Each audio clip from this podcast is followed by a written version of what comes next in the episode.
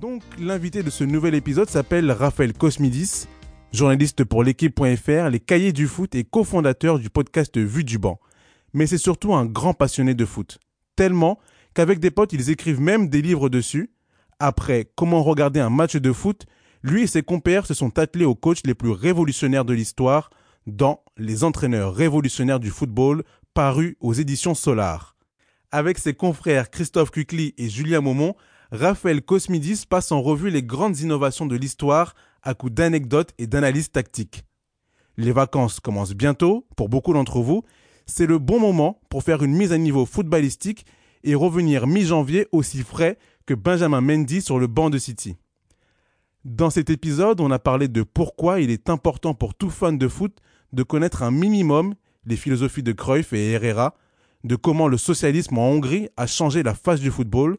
On a aussi parlé des coachs contemporains, Mourinho, Bielsa, mais surtout Pep Guardiola, pas Genesio, et comment il a inspiré des dizaines de coachs à travers le monde. Enfin, parce qu'il n'est jamais trop tôt pour débattre de la Coupe du Monde, Raphaël, grand prince, nous a confié quelles équipes il fallait suivre en Russie cet été. Scoop, la France n'en fait pas partie. Allez, banquette épisode 25, dédicace à Nico Dieuze, on y va. Comment ça va Raphaël? Très bien et toi? Content de t'avoir euh, avec nous aujourd'hui euh, pour parler de ce super bouquin qui est euh, Les entraîneurs révolutionnaires du football. je l'ai dévoré, vraiment. C'est cool. J'ai appris beaucoup de choses que je ne connaissais pas, pas mal d'anecdotes aussi sur le football et sur la création de certaines tactiques. Et en gros, on va pas parler de tous les coachs, parce qu'on va quand même laisser au lecteur découvrir ce qu'il y a dans, dans, ce bouquin, mais on va juste aborder trois des entraîneurs qui sont cités dans, dans ce livre. Gustave Sebes, Elenio Herrera et enfin Pep Guardiola qui est toujours en activité. Mm. Déjà, on va commencer avec Gustave Sebes. Est-ce que tu, tu, peux déjà nous le présenter en, trois mots? Je crois que le plus important pour les gens qui ne savent pas du tout qui c'est, c'est hongrois. Euh, c'est une qualité importante.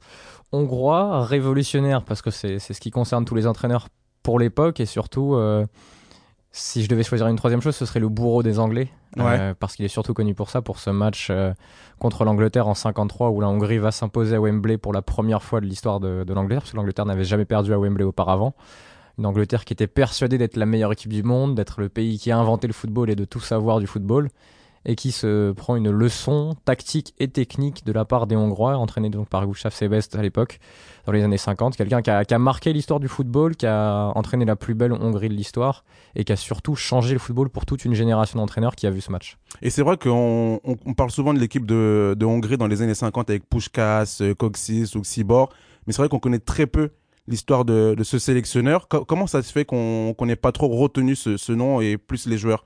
Je pense que ce qu'on essaye de faire aussi avec ce livre, c'est de mettre en lumière les entraîneurs. Et à l'époque, euh, et d'ailleurs c'est lié aussi, on, va en parler avec Alineo, Herrera, c'est que l'entraîneur n'était pas forcément la star, ni une star même. On parlait surtout des joueurs. Le football n'était pas diffusé comme aujourd'hui, donc dès que ça dépassait un peu les frontières, on ne connaissait pas ces personnages, en dehors des grands joueurs de l'époque.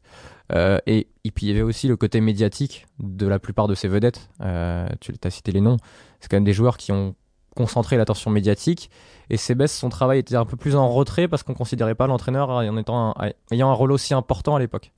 Pourtant, il met quelque chose en place de révolutionnaire. Il met un nouveau système en place mm. qui contre le WM. Donc le WM, c'est un système qui est euh, vachement en, vogue à l'époque. toutes les équipes jouent comme ça. Mm. Et ça crée des situations de 1 contre 1 comme vous, vous l'écrivez dans le livre. Et lui, il arrive avec un, un nouveau truc qui casse tout. C'est ça. Et surtout ce, ce qui l'a changé, c'est cet attaquant, qui était très fixe avant, surtout chez les Anglais.